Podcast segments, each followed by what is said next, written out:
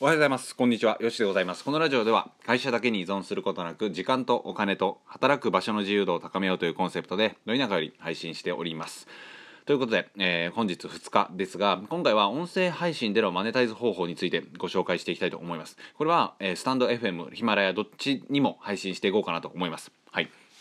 で、まず音声配信、まあ、このラジオとかなんですけど、どうやって初心者が収入を伸ばしていくのか、えーっていうような感じのことを考えていくわけなんですが、ぶっちゃけ多分今の現段階で、2021年1月の段階で、音声配信だけで食べていけてる人ってほとんどいないと思うんですね、日本人では。まあ、あの、その、 Voicy のね、有名配信者さんとか、まあ、誰でも知ってるような、えーまあ、キンコン西野さんとか、あの辺りの方であれば、えー全然ね、生きていくことができると思うんですけど、やはりまだ、えーそこまで発展していないラジオ業界で、初心者が稼いでるかと言われたらまだ微妙なところがあるので音声配信でのかまえーマネタイズ方法についてご紹介していきたいと思います。でまず1つ目なんですが音声広告、えースポンサー広告そして自社コンテンツとオンラインサロンなどつなげていく感じですね。コツコツ上げていくと視野も選択肢も広がりますと。僕は今年スポンサー広告はお断りしましたが来年はもっと収益化される人が増えそう。音声も少しずつ盛り上がりそうですね。ワクワクですというふうなツイートをしたんですがもう一度読み上げますと音声広告スポンサー広告自社コンテンツオンラインサロン。まあ、もっとあるんですけど分かりやすくこの4つかなと思ったので4つにしてみました。でまず1つ目の音声広告ってやつなんですがこれはスタンド FM で今あります SPP と呼ばれるやつですね。まあ、1000人超えたところで応募ができるんですけど、え1000人超えたら応募して、そこで再生時間に応じてお金が支払われるというふうな感じですが、やっぱりね、えーめちゃくちゃ聞いてもらわないと生計立てるっていう風なのは無理かなと思います。うん、それぐらいね結構過酷です。数万円。まあ3万円いったらまずいい方なんじゃないかなっていうぐらいめっちゃ過酷ですね。はい。でスポンサー広告。これは冒頭部分で、えーまあ金婚西野さんとかがやってるんですけど何々さんの提供でお送りします。というやつですね。何々さんの提供でお送りします。というやつです。これも、えーまあ、月単位で個人が払ってくれるのであれば数万円企業が払ってくれるのであれば、えーまあ、10万円とか20万円とかっていうのがあるかなと思うんですが結構単価は20万円いってる人はほとんどいないかなっていうのがあります。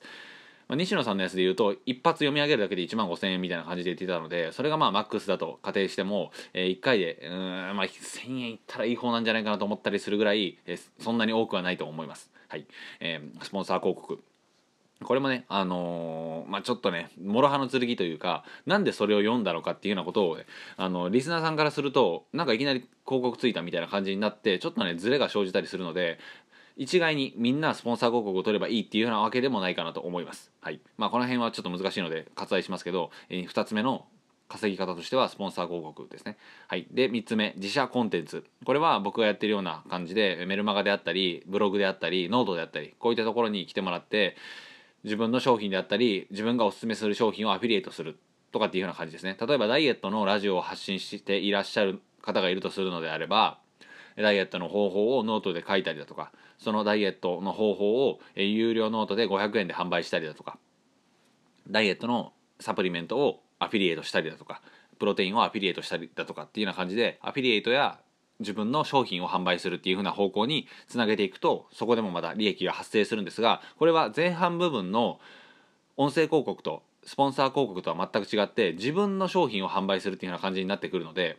また一つレベルが上がったところになるかなと思います。でもこれは非常に音声ラジオと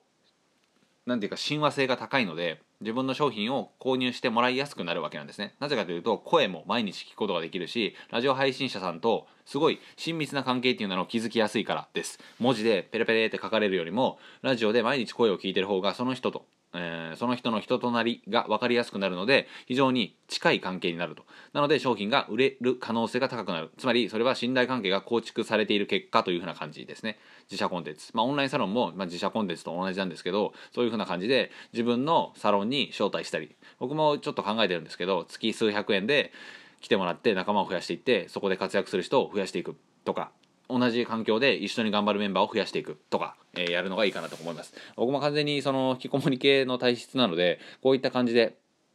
熱い仲間を集めて熱い仲間とつながっていてみんなでなんか頑張ってみんなでいいシナジー効果を生むようなコミュニティがあったら楽しいかなというふうな感じのことを考えていたりします。はい、というような感じで今回は音声広告音声配信でマネタイズする方法4つありまして音声広告スポンサー広告自社コンテンツそしてオンラインサロン。というふうな感じでございました。えー、まあこれをねどんどんどんどんラジオを上げていくとやはりそれがまあ自動販売機みたいな感じで多くの人に自動で聞いてもらえるような状況っていうのを作っていけるわけなんですね。これはフォロワーさんとかを地道に増やしていくしかないのでずっと継続的に上げていくのがいいかなと思います。僕も毎日、えー、上げておりますがそれが一番つながる確率っていうのは高くなっていきますしその後にノートやブログメルマガ YouTube とかっていうようなのがあれば音声ラジオだけじゃなくていろんなところで価値を提供できる場所っていう風なのを持ててるわけなんですよねだからこそよりいろんな角度からいろんな価値っていう風なのを提供できるからこそ信頼関係が構築しやすくなって